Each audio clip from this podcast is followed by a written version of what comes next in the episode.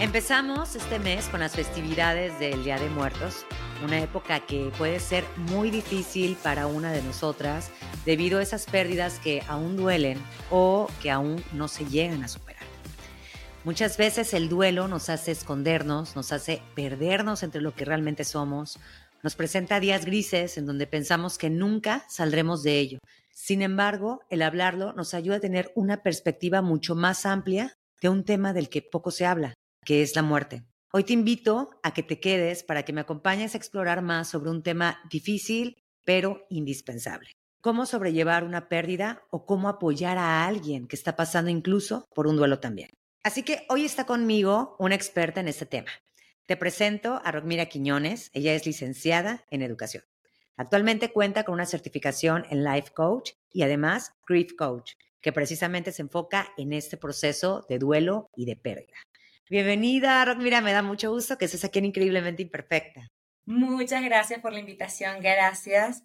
Estoy muy halagada, de verdad que sí, de que me hayas invitado, porque bueno, eh, realmente eh, a mí me complace mucho cuando se generan espacios para hablar de esto, porque es que la mayoría no les gusta o son muy pocas las personas que hablan de este tipo de temas, ¿no? Entonces, realmente generar espacios donde se pueda eh, hablar de la pérdida, no solamente de la muerte, sino de lo que pasa después, porque realmente es allí donde está el detalle, lo que sucede después, que esa persona o que ese objeto de apego para nosotros ya no está. Ese es el proceso que realmente requiere trabajarse, el después de. Sí, de hecho, o sea, me pongo chinita ahorita que estamos hablando de esto, porque pues es un tema difícil, ¿no? Es un tema que lamentablemente pues pues todos vamos a pasar en su momento, eh, lo vamos a experimentar, nos va a tocar también. Entonces, eh, el hablarlo y el quitar muchos tabús sobre este tema creo que es indispensable, ¿no? Y también nos puede ayudar mucho a, reconfortarnos, a, a, sentirnos más tranquilas sobre todo, ¿no? Y por eso me gustaría empezar primero preguntándote qué es el duelo y cómo podemos afrontarlo dentro de, de lo que cabe, ¿no? Dentro de, de lo cercano, por así decirlo. El duelo principalmente de la forma más simple es entender cuando perdemos algo que para nosotros es importante, ¿sí? Sin embargo, el tema del duelo se ha visto mucho más enfocado hacia la pérdida específica de un ser querido. Mm, Pero también hablamos de pérdida cuando hablamos de perder un empleo, cuando hablamos de un, em, eh, cuando, cuando perdemos una relación, cuando viene un divorcio, es también una pérdida y es uno de los procesos más fuertes. Em, cuando hablamos incluso de sueños que tú no logras alcanzar, también es un duelo. Mm, y es un duelo que de muy poco se habla. La migración es un duelo y tampoco es algo que se toca. Entonces, el duelo va de la mano con aquello que tú pierdes y que representa eh, algo importante para ti emocionalmente hablando. ¿Sí? Eh, de, de, eso, de eso, de eso se trata el duelo en específico, perder algo que para mí es importante. Ok. ¿Y cómo, cómo pudiéramos sobrellevarlo? Digo, yo, yo imagino que obviamente hay muchas situaciones, como acabas de decir, ¿no? Eh, la migración, por ejemplo, ahorita que, que estábamos platicando que de dónde eras, este, y también esta parte de pérdida de una relación, ¿no? te separas de tu pareja y de muchos años y es, es un proceso. ¿Cómo, ¿Cómo, de manera general, más bien, pudiéramos sobrellevar una, una pérdida? Mira, las pérdidas tienen que, en primer lugar, la persona tiene que ser consciente de que esto, de que esto no está.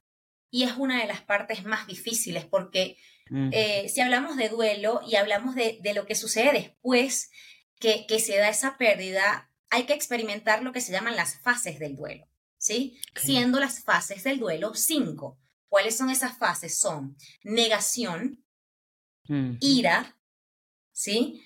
Eh, negociación, depresión y finalmente llegaría la aceptación. Ah, ¿Ok? Entonces, ¿qué sucede? La etapa más difícil, una de las más difíciles de trabajar es justamente la etapa de negación. Y es justo cuando la persona está experimentándolo. Ahí, mira que se me pone la piel chinita. cuando la persona está en el proceso de recién, cuando está la noticia recién dada la parte de negación del no lo puedo creer, no puede ser que esto me esté pasando, yo me siento como en un sueño, esto no puede ser verdad. Entonces, ¿qué sucede? La parte de la negación es una de las partes más dolorosas del proceso Y eh, lo primero, lo primero que como especialista yo puedo decir es que el doliente tiene que transitar cada una de las fases, entendiendo que son cinco fases y entendiendo también que el proceso no se lleva de forma lineal, es decir, ah, bueno, primero esta, luego esta, no. Tú puedes estar hoy en negación, mañana vas por, por ira y luego regresas a negación otra vez. O sea, es, es un camino de ir y venir. Exacto, puede ser turbio, pero los tienes que pasar los cinco. Tienes que experimentarlos. Y reprimirlos, reprimir eso, impide que se elabore el duelo de una manera saludable. En estos días yo conversaba, hace poco yo tengo una, un Reels puesto sobre eso en mi cuenta, donde yo decía que tú no le puedes pedir a un doliente que sea fuerte, y es algo que solemos hacer. Y solemos hacerlo desde el hecho de que queremos ver a esa persona que esté bien. Pero cuando tú le dices a alguien, es que tienes que ser fuerte, estás generando en esa persona lo que se llama un duelo complicado. Es decir, la persona no realiza las tareas del duelo porque necesita ser fuerte para alguien más. Entonces, no es idóneo decir este tipo de cosas porque la gente tiene, o sea, el doliente tiene que experimentar esto. No se puede saltar una etapa eh, sin haber pasado la otra, sin haber experimentado la otra, ¿no? Entonces, contemplar que tienes ese recorrido y que seas consciente de lo que va a venir, que seas consciente de que, mira, es normal que yo me sienta así, es normal que, ¿cuáles son las primeras, las primeras manifestaciones? El insomnio. En esos primeros días cuesta mm. mucho conciliar el sueño y te levantas de madrugada, porque me pasaba, te levantas de madrugada y dices, ¿es en serio que esta persona ya no está? Ay, no, sí. Sí, sí, sí. Es en serio, de verdad está pasando esto.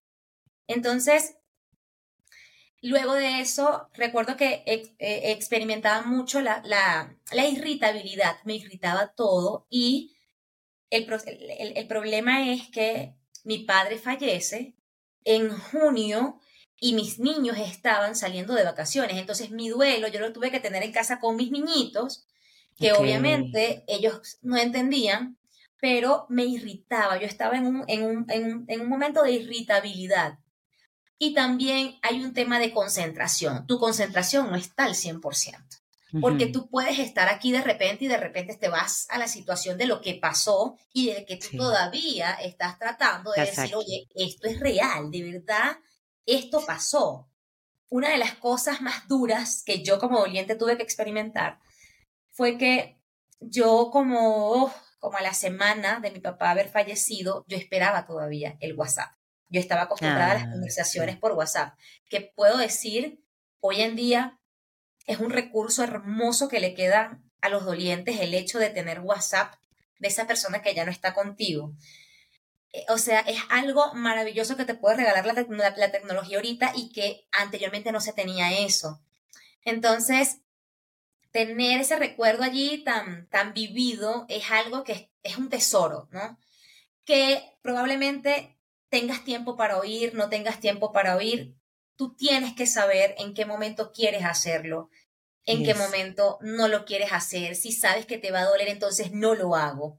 Pero tiene que ser el duelo muy intuitivo, muy de seguir lo que tú sientas, lo que tú sientas que para ti está bien. Y hay un tiempo determinado, porque, bueno, esa es mi, mi, duda, porque luego, no sé, luego no sabemos hasta qué, qué, qué tanto tiempo dedicarle eh, a sufrir o más bien a vivir, a experimentar esa pérdida. O sea, y yo no quiero que luego se llegue a pensar de, ay, ya llevas mucho tiempo en eso, porque también uno se preocupa por el qué dirán, ¿no? O sea, eso también totalmente, totalmente. interfiere muchísimo en tu proceso. Totalmente. Fíjate que dice, o sea, se dice, se dice que lo normal, el primer año es difícil, es, es, es, difícil porque van a ser tus primeras veces sin esa persona. Tu primer cumpleaños sin esa mm, persona, el primer cumpleaños de esa persona ya no está, la primera Navidad, el primer día del padre. Entonces van a ser esas primeras fechas especiales en ausencia de esta persona. Entonces el primer año suele ser muy doloroso. Em, se habla de que un duelo se puede realizar o se puede elaborar hasta los dos años. O sea, es el tiempo máximo para tú poder elaborar de manera sana un duelo. Si de dos años en adelante continúas con esto, es, se llama un duelo patológico y se mm. requiere ya la intervención de un especialista, se requiere ya que la persona busque ayuda profesional para ayudarla a transitar el proceso de manera saludable. Y aquí, eh, ¿qué, qué, hay mm, de, cierto o qué se pudiera hacer? Porque eh, justamente antes de que empezáramos a grabar Comunidad Les Platico, eh, estábamos hablando de nuestras pérdidas, ¿no? Eh, yo le platicaba a ella de, mi abuelito, que yo le he platicado en varios episodios, y ella nos compartía lo de su papá. Y yo le decía que yo había tomado terapia con una tanatóloga de manera previa a algo que ya, yo ya veía venir, ¿no? Y yo pensé que iba a doler menos, el duelo anticipatorio. ¿Qué, qué, tanto es, es reconfortante, porque yo me sentí mal de, no, de pensar que estaba preparada y que cuando llega el momento, estoy segura que no me dolió tanto, o no sé cómo explicarlo. Eh, fue como, no sé, a lo mejor lo procesé diferente, ya un poquito más digerido, claro. pero realmente no dejó de doler. Entonces, ¿qué, qué tan bueno es tener eso? A ver, Fíjate, si yo te cuento mi historia sobre el tema de por qué yo me certifico como Grief Coaching, yo me certifico hace en el 2022 porque yo estaba eh, acompañando en una fundación a muchachas que estaban transitando por eh, abuso sexual, o sea, chicas que habían sido abusadas sexualmente. Y es esta situación lo que a mí me mueve a buscar más herramientas, ¿sí? Para ayudar a personas que están pasando esta pérdida también, porque aquí sería una pérdida de tu inocencia o una pérdida de ti misma también, ¿no? Entonces, claro, yo me dedico a esto, yo digo, bueno, yo voy a hacer esto porque me va a dar más herramientas para poder ayudar a estas chicas. Y fíjate que yo tenía toda la teoría, yo sabía todo. Y me sorprende la enfermedad de mi papá en diciembre del 2022. Yo viajo a Venezuela, veo a mi papá, no sabíamos qué tenía, estábamos en ese proceso de conocer, de la incertidumbre, de los exámenes y de todo esto. Y yo me entero en marzo de este año que mi papá lo que tiene es un cáncer un cáncer que estaba metastásico. Obviamente, cuando nosotros hablamos de que hay enfermedades de esta naturaleza, se habla de lo que se llama, lo que tú acabas de mencionar, duelo anticipado o como se le conoce también, duelo anticipatorio. ¿sí? Entonces, yo decía, bueno, eh, eh, en el proceso yo decía, bueno, el duelo anticipado a mí me ayuda a prepararme, decía yo entre comillas, a, a estar preparada. Y sabes que después que mi padre fallece, yo me di cuenta de que no estamos preparados. Es, mentira. No se está preparado. Tú puedes tener el conocimiento o incluso el duelo comienza desde antes, desde, desde que la persona sigue viva. O sea, es un duelo, yo diría que es uno de los duelos más duros, más tristes de llevar porque tú estás llorando antes de que la persona se vaya porque sabes que va a ser, cuál va a ser el desenlace de esa persona y sabes que se va a ir dentro de poco. O sea, ya esa persona tiene una fecha límite para irse. Entonces, yo en el 2022 yo decía, bueno, sí, durante anticipado uno se prepara y, estás preparada. Ajá, pero cuando llega la situación a tu vida, tú dices, wow, o sea, no, no estás preparada. No estás preparada, tienes la teoría, y en la práctica te das cuenta de que la teoría se vuelve nada y desaparece cuando tú eres la que está transitando el proceso. Y a pesar de que puedes saber mucho, tú estás actuando con, con, emociones. Y las emociones no tienen certificación, las emociones no es que están mm. educadas o preparadas para ciertas, no. No, y sobre todo cuando es alguien que te duele tanto, ¿no? Cuando es alguien que, que, que mira, que te marca. Entonces, para mí, la pérdida de mi papá fue como, como haber fallecido una madre para cualquier otra persona. Yo me crié con mi papá porque mis padres se separan cuando yo estaba chiquita. Y mi madre, para ese momento, cuando ellos se separan, mi madre tenía pareja y era como que mi anhelo era quedarme con mi papá y me quedé con mi papá y mi hermano mayor también nos quedamos con papá. Entonces, papá para mí era mi mundo porque el niño desarrolla afecto con aquello que tiene presencia, con el día a día. Claro con la presencia. Entonces, mi padre era mi padre, pero para mí era como la conexión que puede tener un hijo con una madre. Entonces, claro, eh, fue mi primera pérdida muy duro. En mis 37 años, o sea, es la primera vez que pierdo a alguien así. Y, y me ha llevado, me ha llevado a hacer cosas, a moverme, a mover, porque como te digo, yo puedo tener la, la, yo puedo tener la teoría y te puedo saber y yo te puedo acompañar en un duelo. Pero ¿qué pasa cuando eres tú? Tú no tienes la capacidad de autogestionarte porque emocionalmente tú no estás razonando, tú estás sintiendo. Entonces, esto a mí me llevó a terapia. No había ido nunca a terapia y fue la, la, ausencia física de mi padre lo que me lleva a terapia. Mi papá tiene tres meses apenas de fallecido. Sí. Y en terapia he comprendido muchas cosas, he comprendido muchísimas cosas y realmente una de esas también era saber que el duelo anticipado sí me llevó a, a, tener el duelo desde mucho más antes, pero también a preparar ciertas cosas antes, que eso es distinto. El hecho de que tú puedas tener conversaciones con esa persona, mm. eh, sabiendo el panorama, el hecho de que tú puedas organizar ciertas cosas, de que te puedas preparar quizás en temas de logística, pero emocionalmente no estamos preparados. Emocionalmente no, no hay manera. Yo creo que emocionalmente el duelo anticipado es uno de los más difíciles de afrontar porque lloras a esa persona aún estando vivo. Sí, sí, te lo digo, ahora sí que compartimos mucho esta, esta situación, ¿no? De, de estar enfrentando algo que va a ser inevitable, como dices, tiene una fecha de, de, caducidad, por así decirlo. Y, y, sobre todo el, o sea, ya sabes el desenlace, ¿no? Y es, es muy, muy duro. Así que ahorita que nos estás escuchando, tú que vienes en tu coche o que estás, eh, eh, no sé, trabajando, estás tomándote un momento para escuchar este episodio y has pasado por algo similar, no estás sola. Realmente eh, a todas nos, nos pasa y, y, se vale sentir, me gustó lo que dijiste, también de los sentimientos, o sea, los sentimientos no te piden permiso, las emociones no te piden permiso. Y, es válido también sacarlas, porque hay veces en que nos da pena, o sea, nos da pena eh, llorar a una persona aunque haya pasado tres, cuatro años, o sea, yo creo que ese, ese vínculo, no sé, siento que es, eh, eh, de cierta forma, yo sí lo veo como que, bueno, realmente qué padre que una persona te dejó, te marcó tanto en esta vida y es algo que, que, es bonito, ¿no? O sea, porque también alguien te dejó algo, digo, quiero pensar algo positivo, ¿no? Enfocándonos en esta parte, ¿no? Y enfocándonos en la parte de pérdida de un ser querido o un amigo, una persona que, que queríamos, una pareja, eh, que fallece, ¿no? Que fallece.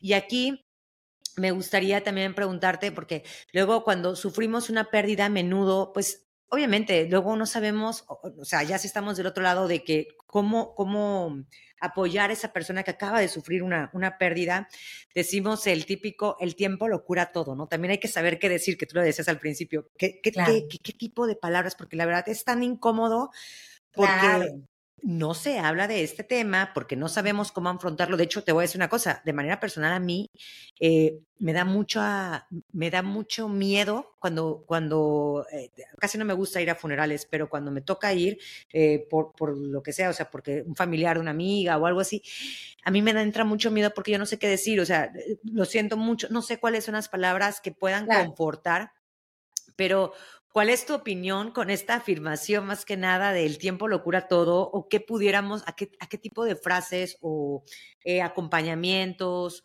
o actitudes pudiéramos hacer, llevar a cabo hacia otras personas que estén en un proceso así? Claro, fíjate que eso es súper importante porque sí, culturalmente hablando, nos han enseñado a repetir este tipo de cosas para llevar consuelo, ¿no? El hecho de que, mira, siento mucho tu pérdida y es mentira, o sea, tú no puedes, em, no puedes saber lo que está atravesando esa persona, ¿no? Entonces, el hecho de, mira, siento mucho tu pérdida o el, o mira, pero eh, ya tienes un ángel en el cielo que te va a cuidar, no, porque es que yo no quiero que me cuides del cielo, yo quiero esa persona aquí conmigo. aquí. Yo quiero que esté aquí, yo no lo quiero en el cielo, entonces Sí, a veces en, en, en, el, en el querer dar consuelo, terminamos diciendo cosas que no le están edificando, porque vuelvo y repito, la persona está sintiendo, no está razonando. No estamos razonando, estamos sintiendo eh, y estamos sintiendo en alta densidad, por decirlo de alguna manera. Entonces, si tú quieres, si tú quieres ser apoyo o acompañamiento, en primer lugar, sé contención. Y ser contención a veces es necesario, o sea, es simplemente abrazarlo, sin tener que decir absolutamente nada. ¿Quieres llorar? Ven, llora. Aquí estoy para ti, estoy aquí para ti, llora. Estoy aquí contigo, estoy aquí contigo. Pero ser esa, esa, esa contención, ese, ese abrazo, esa calidez, ese no te juzgo, ese te mm. escucho. Ese es el otro punto. Seamos esas personas que, que practiquemos más la escucha, el desahogo emocional que tiene la otra persona, ¿no? Y en lugar de responderle con palabras, respóndele con gestos, respóndele con un abrazo, respóndele atendiendo sus necesidades básicas que el doliente descuida. Y eso es una parte fundamental en el duelo. Si tú eres una amiga o un amigo muy cercano a esta persona, es mucho más, es mucho más em, útil, de, por decirlo de alguna forma, que le ayudes en la logística. Eh, mándale un mensajito, te llevo de comer. Okay. Porque hay que atender esas tres cosas. Un doliente no duerme bien, no come bien, no se alimenta bien. Entonces, si tú quieres acompañarla o acompañarlo, asegúrate de que esta persona esté bien, de que esté durmiendo bien, de que se esté alimentando bien. Ayúdala o ayúdalo, mira, paso por los niños y me los llevo un rato, me los llevo un rato para que ella tenga momentos a solas. Otra cosa que es importante es saber también de qué forma le gusta a la persona ser contenida, por qué, por qué digo esto y, esto, y esto yo lo he hablado varias veces. Antes de seguir con el episodio, no te olvides suscribirte o dejarme tu recomendación para que así esta comunidad crezca y llegue a más mujeres que deseen trabajar en ser su mejor versión. Además, si crees que este episodio le puede interesar a alguien más, siéntete libre de compartirlo. Regresamos. Yo me he dado cuenta que a mí me gusta estar sola. O sea, no me mm. gusta el abrazo, no me gusta, me gusta tener y transitar el dolor a solas. Entonces, conocer también, porque me preguntaban en estos días, ¿cómo, ¿cómo ayuda a mi pareja que acaba de perder un ser querido? Y yo le decía, tú tienes que conocer de qué forma a esta persona le gustaría o le gusta transitar el proceso. ¿Es del tipo de persona que se puede abrir emocionalmente delante de, de otra persona? ¿O es del tipo de persona que más bien prefiere estar a solas y llorar a solas. Y eso es tan importante saberlo porque a mí me pasa y mi esposo lo entendió y él sabe que cuando yo estoy solita, él me deja sola porque sabe que yo estoy allí sintiendo, yo estoy recordando, yo estoy llorando. Entonces también respetar los espacios a solas de esta persona, ojo, sin descuidarlos, porque es que tampoco los vamos a dejar solos y nos vamos a ir de la casa, no. Claro. Yo te puedo dejar sola en una habitación, pero yo estoy en la otra, yo estoy pendiente de que tú estás ahí. ¿Sí? Entonces es como una soledad intermitente, es como una soledad pero preventiva, yo estoy allí, pero respeto tu tiempo, tu momento a solas para, para, para recordar, para llorar, para dejar, para dejar salir eh, eh, la tristeza que tú llevas por dentro, ¿no? Entonces, importante, no digamos palabras que sabemos que no lo van a edificar, no lo van a edificar, la va a edificar que estés con él o que estés con ella, que la abraces, que la escuches. Y es, un trabajo que se hace detrás el hecho de ayudarla. Mira, te voy a llevar desayuno, eh, ya comiste, te llevo, te, espérame, te llevo un jugo. No preguntarle, porque la persona a lo mejor le va a decir, no venga, no, mira, recíbeme, te estoy aquí en la puerta de tu casa, por favor, ábreme, te dejo aquí el desayuno y me voy. ¿Sí? Pero estar pendiente de que, de que esta persona esté alimentándose bien, que esté durmiendo bien, que tenga sus necesidades básicas cubiertas, en esto, por lo menos en, estos primer, en el primer mes, en las primeras semanas que son tan, tan difíciles. Esa es la forma en la que podemos ayudar a un doliente, de esa manera. Perfecto, qué bueno que queda como claro, porque pues sí, como dices, hay gente que, que actúa de distinta forma. Yo también, yo soy como tú, yo prefiero tomarme mi momento a solas y estar ahí. Yo no soy tanto de que me estén abrazando. Eh, y es respetable, ¿no? O sea, así tenemos que respetar también a los demás, ¿no? y aquí, eh, ¿qué pasa cuando también, cómo trabajar, esta parte también se me hace muy interesante, que quería preguntarte, cómo trabajar la culpa? O sea, porque pues uno sigue adelante con su vida, ¿no? Y te sientes luego mal de que dices, o sea, eh, de manera personal, también esa, pregunta también la hago por, de manera personal, porque luego es como, ok, yo ya es, yo sigo mi vida, ahorita, por ejemplo, acabo de, escuchar que acaba de fallecer un, un, chavo que iba que es de mi edad, o sea, joven, súper joven, pero no, de verdad, jóvenes.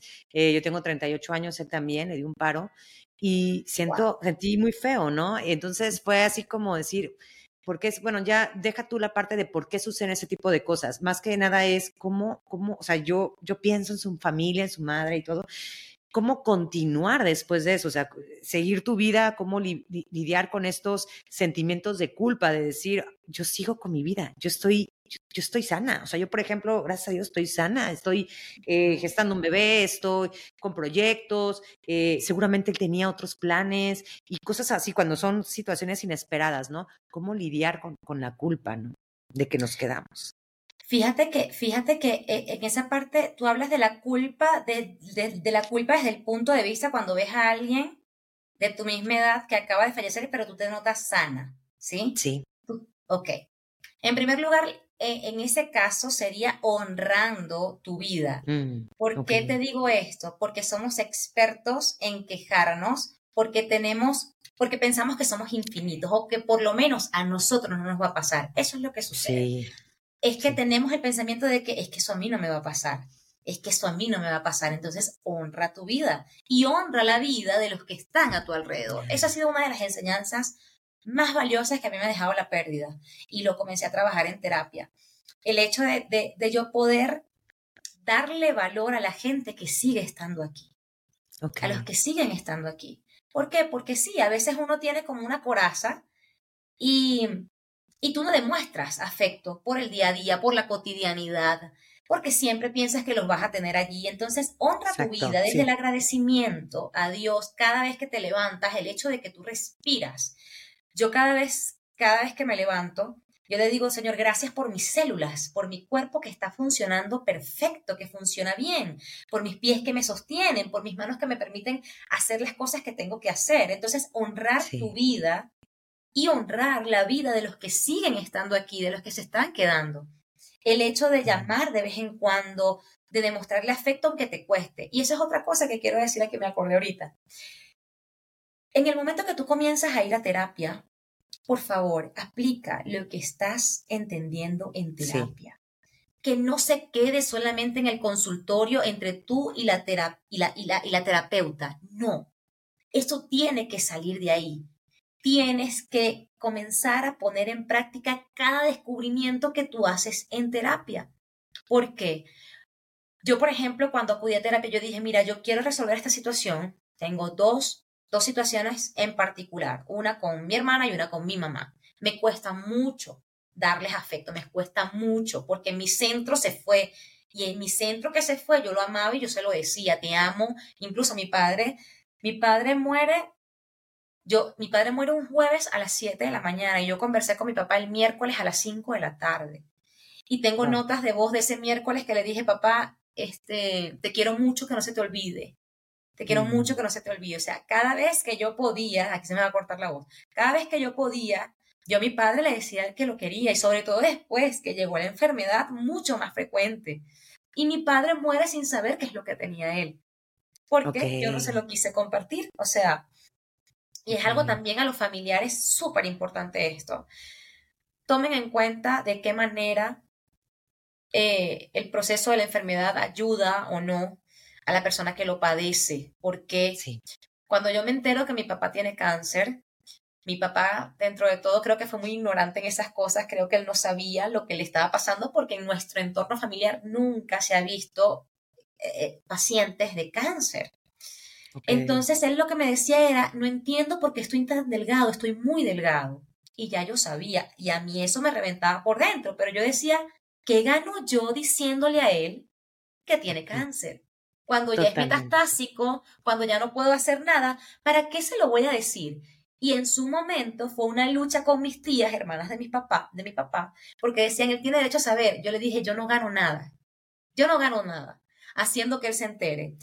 Y luego que mi padre murió, mucha gente me dijo que bueno que él no supo porque él se hubiese, él se hubiese ido antes. Ido antes, exacto, sí. Se hubiese ido antes de haber sabido su diagnóstico, porque la mente, morimos primero en la mente, morimos primero mentalmente.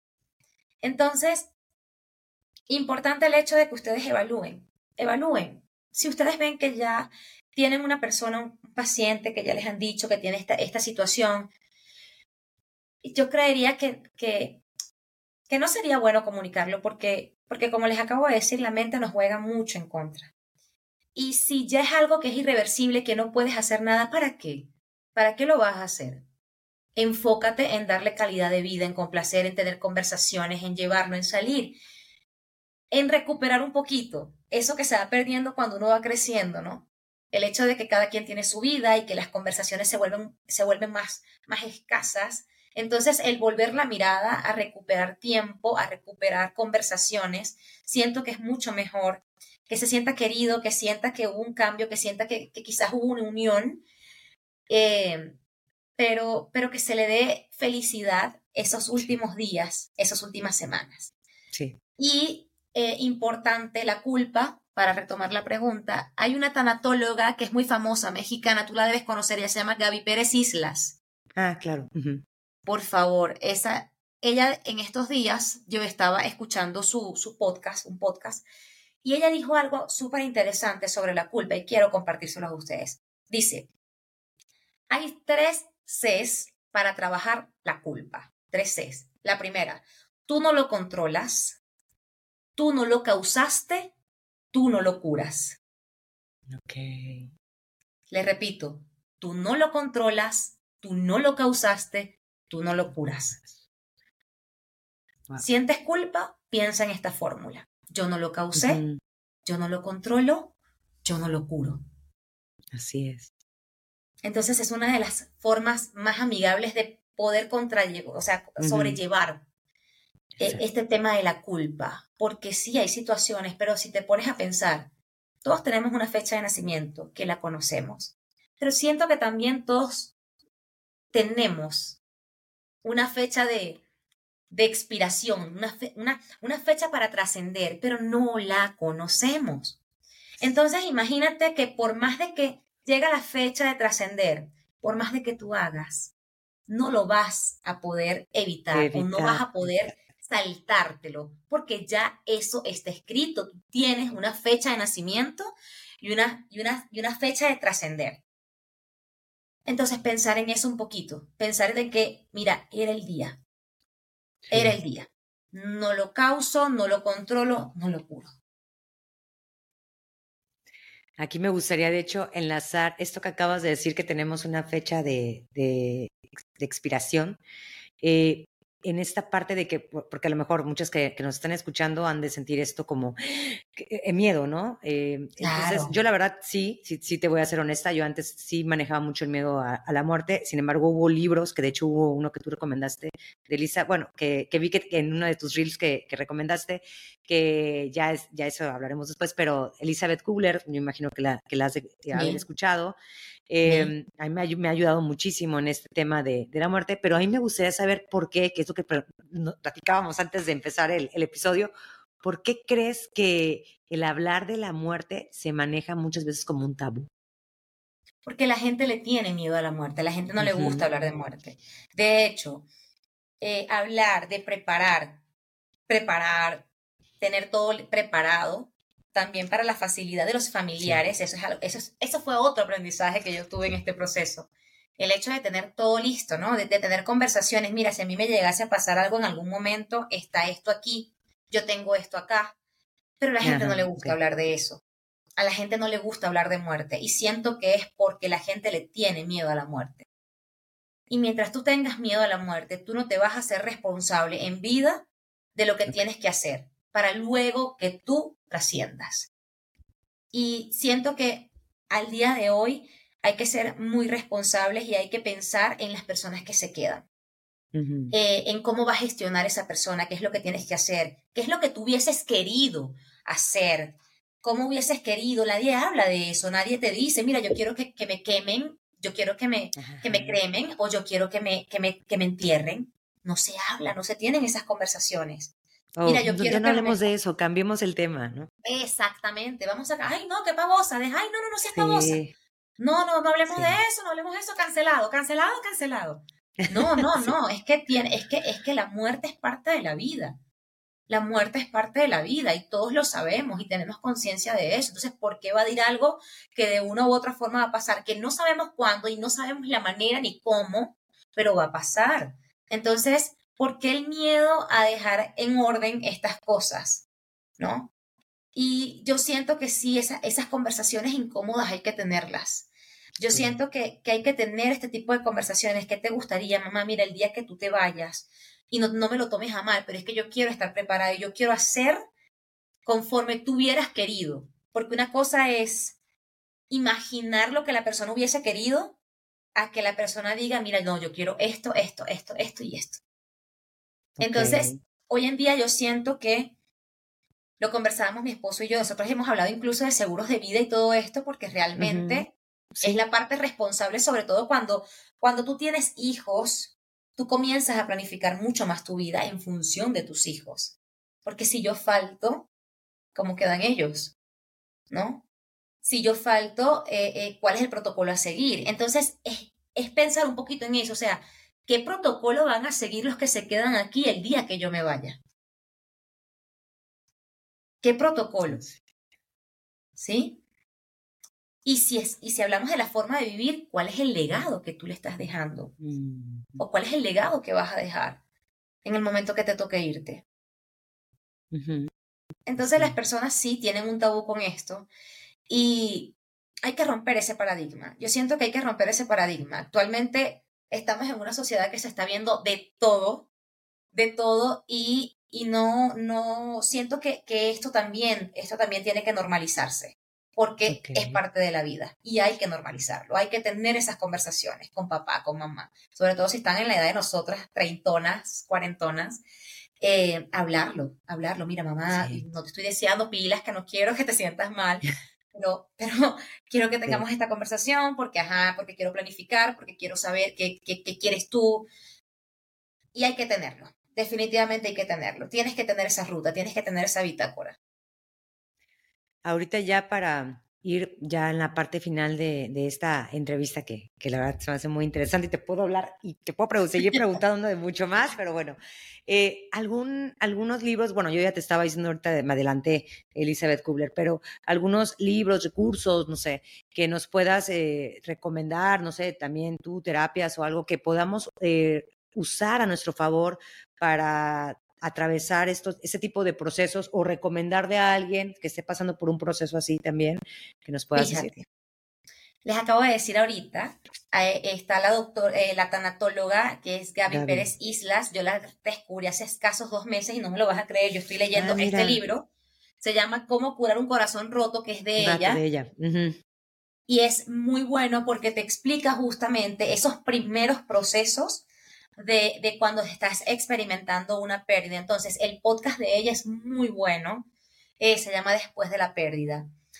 Yo actualmente no estoy trabajando con sesiones, espero reactivarme porque yo estoy pasando mi proceso de duelo y creo que no es ético tampoco.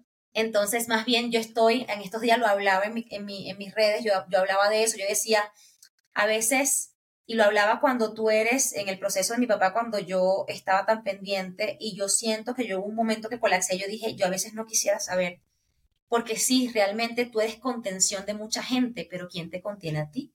¿O quién te sostiene a ti? Entonces, en este momento, eh, desde que empezó, te puedo decir que desde que empezó este año, yo no estoy haciendo sesiones porque mi proceso ha sido tan duro desde diciembre hasta aquí, que apenas ahorita estoy coqueteando con la idea de retomar, de hecho pensaba en, en noviembre retomar las sesiones, ya que me siento un poco ya, ya mejor, eh, que estoy tratándome, que estoy eh, siendo contenida también, que tengo un espacio para, para contenerme yo, pero siento que te puede ayudar el hecho de si estás experimentando en este momento una pérdida o acabas de perder un ser querido, el podcast de Gaby Pérez Islas te va a ayudar muchísimo. Si quieres acompañamiento, hazlo a través de una tanatóloga que te pueda ayudar en el proceso, un psicólogo. Me puedes conseguir incluso a mí a través de mis redes sociales, que es Creando Mi Plenitud en Instagram. Allí yo tengo información sobre, tengo información sobre el duelo y próximamente voy a estar aperturando las sesiones y no solamente las sesiones, sino que estoy empezando, estoy creando en este momento justamente un círculo de apoyo al duelo. Es un programa mm. que lo estoy creando, está, está en los primeros pasos eh, de cuatro semanas justamente para estos procesos de cuando las personas están recién. Em, recién en, estos procesos de pérdida que no sabemos para dónde vamos, no entendemos qué es lo que está pasando dentro de nosotros, entonces sí, eh, esos son los recursos que te puedo dar, que confío con los ojos cerrados, Gaby Pérez Islas, en libros eh, su podcast y eh, próximamente mi persona el mes que viene, con el favor de Dios, ya con acompañamientos específicamente en el duelo. Creando desde mi plenitud, así te podemos Creando encontrar. mi plenitud se llama. Creando mi plenitud, creando Exacto. mi plenitud. Así. Perfecto. Ya nada más como, como último, ya para terminar esta, esta entrevista, eh, ¿qué consejo nos pudieras dar nosotros como comunidad para vivir la vida al máximo? Aquí ya te la cambio. Ahora vivir, estamos aquí vivas, para vivir nuestra vida al máximo. Mira, en primer lugar, pensar que la vida no es un día más, sino un día menos. Mm, Un día menos. Y que tienes la libertad de poder hacer con tu vida lo que anheles, independientemente de que sientas miedo, el miedo siempre va a estar porque tu mente quiere protegerte, tu mente no quiere hacer que tú te expongas a cosas nuevas y por eso sientes el miedo. Piensa en que tu forma de vivir es un legado. ¿Qué legado le vas a dejar a las personas que, que te aman? ¿Qué estás haciendo por ti eh, todos los días? ¿Qué haces también por los seres que amas? ¿De qué manera estás valorando tu vida y de qué manera estás valorando también a los que te aman, a los que estás contigo? ¿Les estás demostrando afecto? ¿Les estás diciendo a tu mamá o a tu papá que los quieres, que los amas, que estás pendiente de ellos? ¿Le estás diciendo a tus hijos cuán orgulloso estás de ellos? ¿Estás perdonándote y estás permitiéndote perdonar también? Siento que son preguntas que nos invitan a reflexionar. Y que nos ayudan, nos ayudan a, a irnos de aquí sin deudas emocionales pendientes. Mm, Es lo más importante, no te vayas de aquí, no tengas deudas emocionales con nadie, no las tengas. así es. Este es el momento, ¿eh? Así que te agradezco mucho, Romira, por, por tu consejo, por todo lo que nos acabas de compartir, por esta información tan valiosa, tan importante. De verdad, muchísimas, muchísimas gracias. Gracias por haber estado aquí en. Increíblemente Imperfecta. Te invito a que me des seguir en Spotify para que no te pierdas cada miércoles nuevos episodios. Recuerda que me puedes encontrar en Instagram como arroba increíblemente-imperfecta y si deseas puedes enviarme un DM. Me encantaría saber qué te parece el podcast, qué temas te gustaría que abordara y sobre todo saber de ti.